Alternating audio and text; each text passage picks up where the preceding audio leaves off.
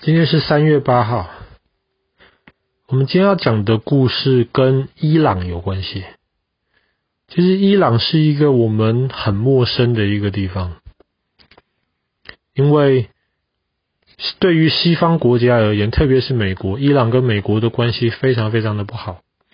所以通常美国或者西方国家讲伊朗的时候，都是把伊朗形容成一个大怪兽，很少去真的讲伊朗里面的情况。可是回教国家其实跟伊朗的关系也很不好，为什么？因为回教里面有两个最大的的派别，百分之九十的回教徒是其中一个比较大的派别的。大多数的回教国家，比方说我们前几天提到的沙乌地阿拉伯呀，都是属于这个大的派别的。可是还有百分之十的回教徒是一个小的派别。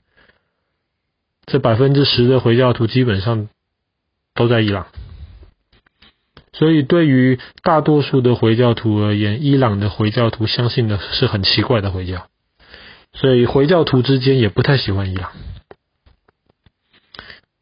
可是伊朗这个国家其实很重要，在很早很早以前，还没有办法传从。欧洲开到亚洲，或者亚洲开到欧洲的时候，亚洲跟欧洲之间的联络都是要透过陆地上，就是我们所谓的丝路。对于丝路来说，伊朗是一个很重要的一个中间站，基本上很难不通过伊朗的。所以，伊朗在很早很早以前。就有办法拿到从中国来的丝啊、瓷器啊，然后从西方来的一些酒啊、橄榄油啊，伊朗就是在这样一个很中间的一个地方。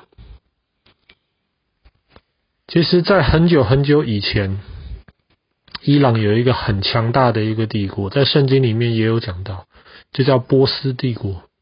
今天伊朗人还称呼他们自己叫波斯，波斯是伊朗古代的名字。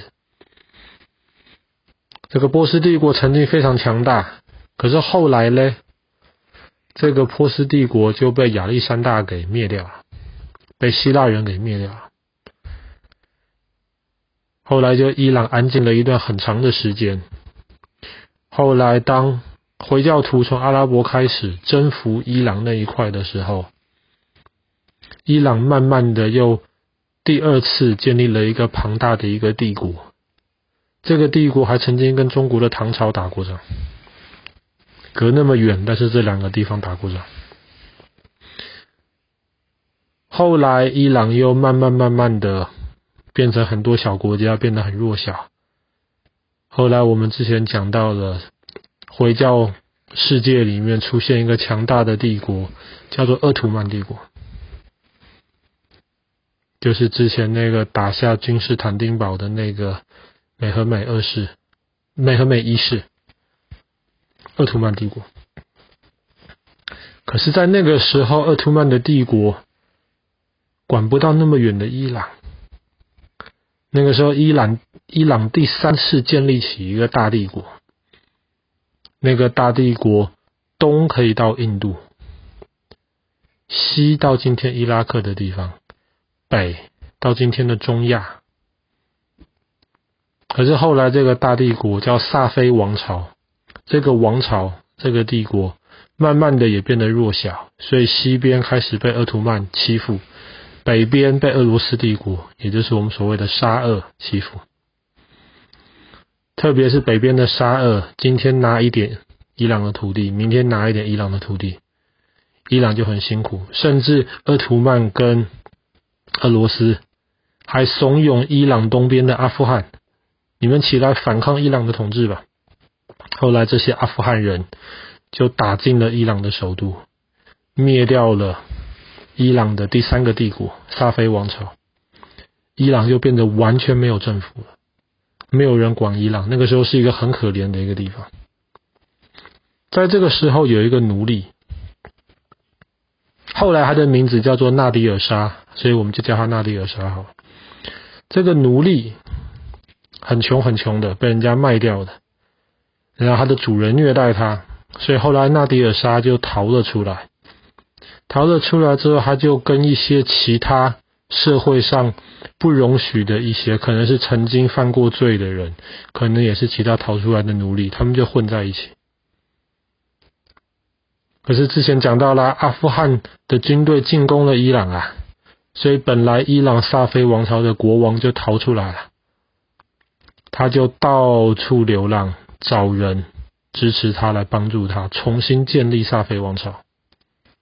纳迪尔沙这个时候就认识了之前的这个现在到处在逃亡的这个国王，纳迪尔沙就帮他带着他那一群。做了很多坏事，或者是这些逃出来的奴隶的伙伴。纳迪尔莎是一个很聪明的一个人，而且非常非常的胆子很大，所以很快的他就打了几场胜仗。之前的那个国王越来越喜欢他，后来就让他当大将军。后来纳迪尔莎就带领着。他的手下们把阿富汗人赶出去了。在一七二二年的今天，阿富汗人攻进了伊朗，可是没有过几年，纳迪尔莎就派人把阿富汗人赶出去了。他就重新的让之前被赶出去的国王重新当回沙菲王朝的国王。可是那个时候。全部的军队都在纳迪尔莎的手上，你说这个国王喜不喜欢他？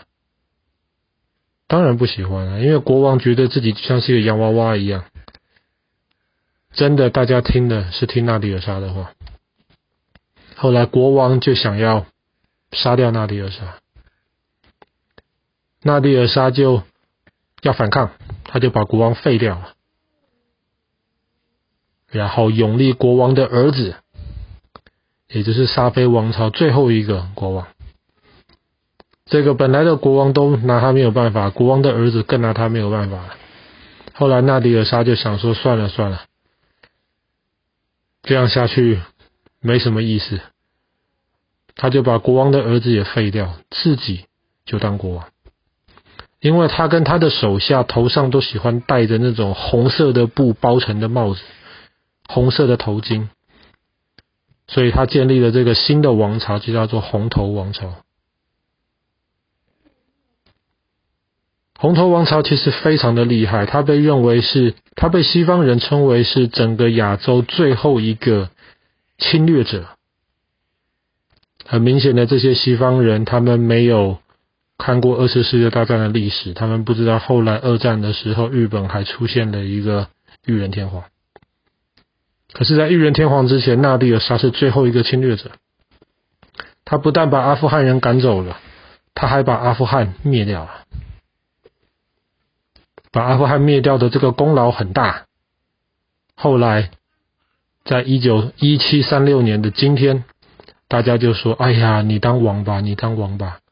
建立了这个红头王朝，所以他叫纳迪尔沙。沙的意思就是伊朗的。国王就叫沙，就像罗马的是凯撒，德国的国王是凯撒，俄罗斯的是萨，埃及是法老，在波斯、在伊朗就是沙，所以我们叫他纳迪尔沙。后来纳迪尔沙他不但灭了阿富汗，他还把北边的俄罗斯本来抢的土地都抢回来了。可是他打仗需要钱呐、他就从他的老百姓那边抢钱，老百姓的钱被抢走了，老百姓抗议了，反对了。他后来想到一个好办法，听说东边的印度很有钱呐、他就率军进去攻打印度。那时候印度的军队已经不堪一击了，他不但打下了德里。把当时印度的一个大国灭掉了，还把当时印度国王他们有一个孔雀的一个宝座，那个国王的宝座做成孔雀的形状，上面镶满了宝石，整个宝座就被纳迪尔沙搬回到了伊朗。很厉害的一个人，可是后来印度也抢完了，没有地方抢了，而且他的手下实在是他的老他的老百姓被他欺负的太严重，钱都被他拿走了，后来老百姓都造反，手下的一个大臣就把这样子一个非常会打仗、非常凶悍，可是没有办法好好对待自己人民的国王就杀掉。这也是所谓的亚洲最后一个侵略者，到处去攻击别人的国家。后来的侵略者基本上都是来自于欧洲，去侵略亚洲，去占领殖民地。当然，到第二次世界大战的时候，我们知道日本出了个裕仁天皇，侵略中国。好啦，伊朗的故事我们比较不熟悉，我们很少听到，今天就讲讲看。那今天的故事就讲到这里啦。亚洲最后一个侵略者纳迪尔沙。